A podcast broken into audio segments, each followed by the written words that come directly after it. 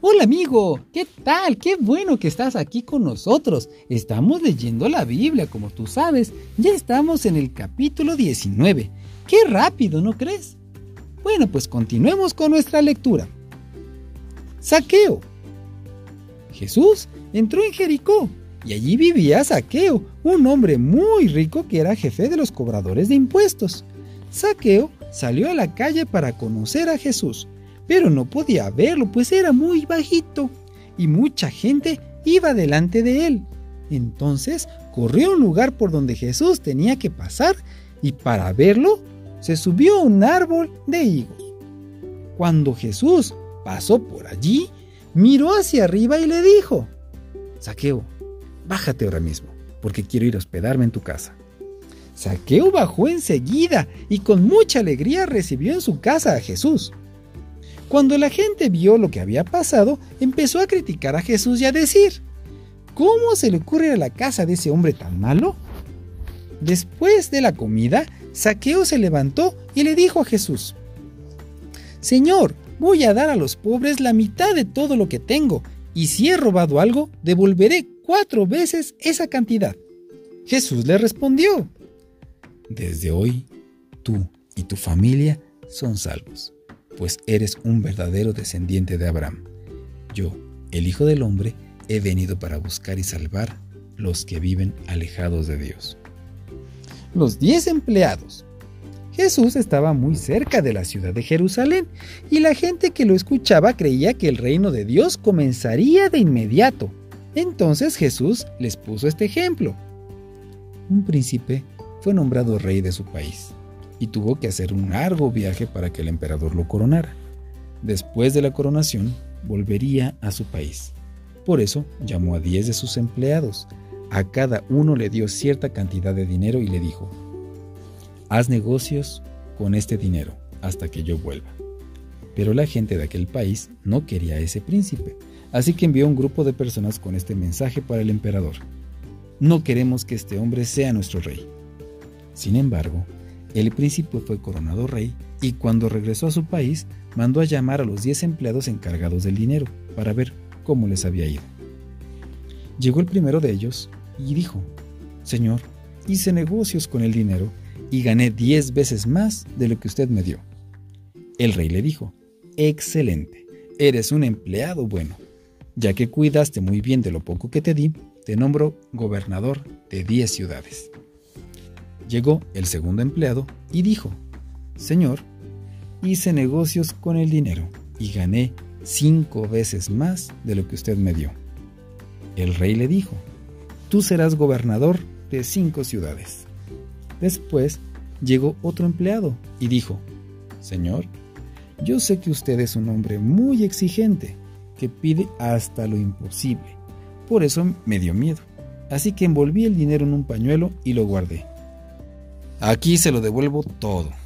El rey le respondió, eres un empleado malo. Tú mismo te has condenado con tus propias palabras.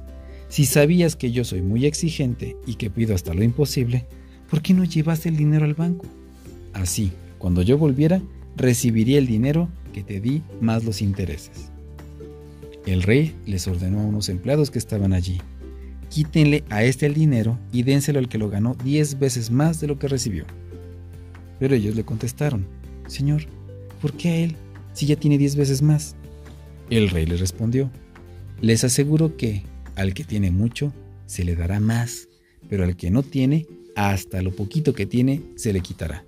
En cuanto a mis enemigos, tráiganlos y mátenlos delante de mí, porque ellos no querían que yo fuera su rey. Jesús entra en Jerusalén. Jesús terminó de hablar y siguió su camino hacia Jerusalén. Cuando llegó cerca de los pueblos de Betfagé y Betania, se detuvo junto al monte de los olivos. Allí les dijo a dos de sus discípulos, vayan al pueblo que está allá. Tan pronto entren, van a encontrar un burro atado. Nadie ha montado antes ese burro. Desátenlo y tráiganlo. Si alguien les pregunta por qué lo desatan, respondan, el Señor lo necesita. Los dos discípulos fueron al pueblo y encontraron el burro, tal como Jesús les había dicho. Cuando estaban desatándolo, los dueños preguntaron, ¿por qué desatan a mi burro? Ellos le contestaron, el Señor lo necesita. Luego se llevaron al burro, pusieron sus mantos sobre él y ayudaron a Jesús para que se montara. Jesús se dirigió a Jerusalén y muchas personas empezaron a extender sus mantos en el camino por donde él iba a pasar. Cuando llegaron cerca del monte de los olivos, empezaron a bajar a Jerusalén. Todos los seguidores de Jesús se alegraron mucho. Todos gritaban y alababan a Dios por los milagros que Jesús había hecho y que ellos habían visto.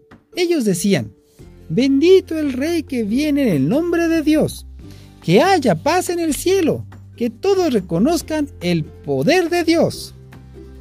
Entre la gente había también unos fariseos y le dijeron a Jesús, Maestro, repente a tus discípulos.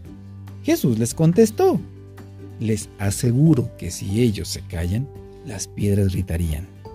Cuando Jesús estuvo cerca de Jerusalén y vio la ciudad, lloró y dijo, Habitantes de Jerusalén, ¿cómo me gustaría que hoy ustedes pudieran entender lo que significa vivir en paz? Pero no, ustedes son incapaces de comprenderlo. Llegará el momento en que sus enemigos vendrán y harán rampas alrededor de la ciudad para atacarla por todos lados. La destruirán por completo y no dejarán en pie una sola pared. Todos ustedes morirán y sufrirán todo esto, pero porque no quisieron reconocer que Dios me envió a salvarlos. Jesús y los comerciantes del templo cuando Jesús entró a la ciudad de Jerusalén, fue al templo y comenzó a sacar a todos los vendedores que allí estaban y les dijo, Dios dice en la Biblia, mi casa será una casa de oración, pero ustedes la han convertido en una cueva de ladrones. Jesús iba al templo todos los días para enseñar. Los sacerdotes principales, los maestros de la ley y los líderes del pueblo planeaban cómo matarlo, pero no podían hacer nada contra él pues la gente quería escuchar sus enseñanzas. Fin del capítulo 19. Mañana seguimos leyendo, amigo. Bye.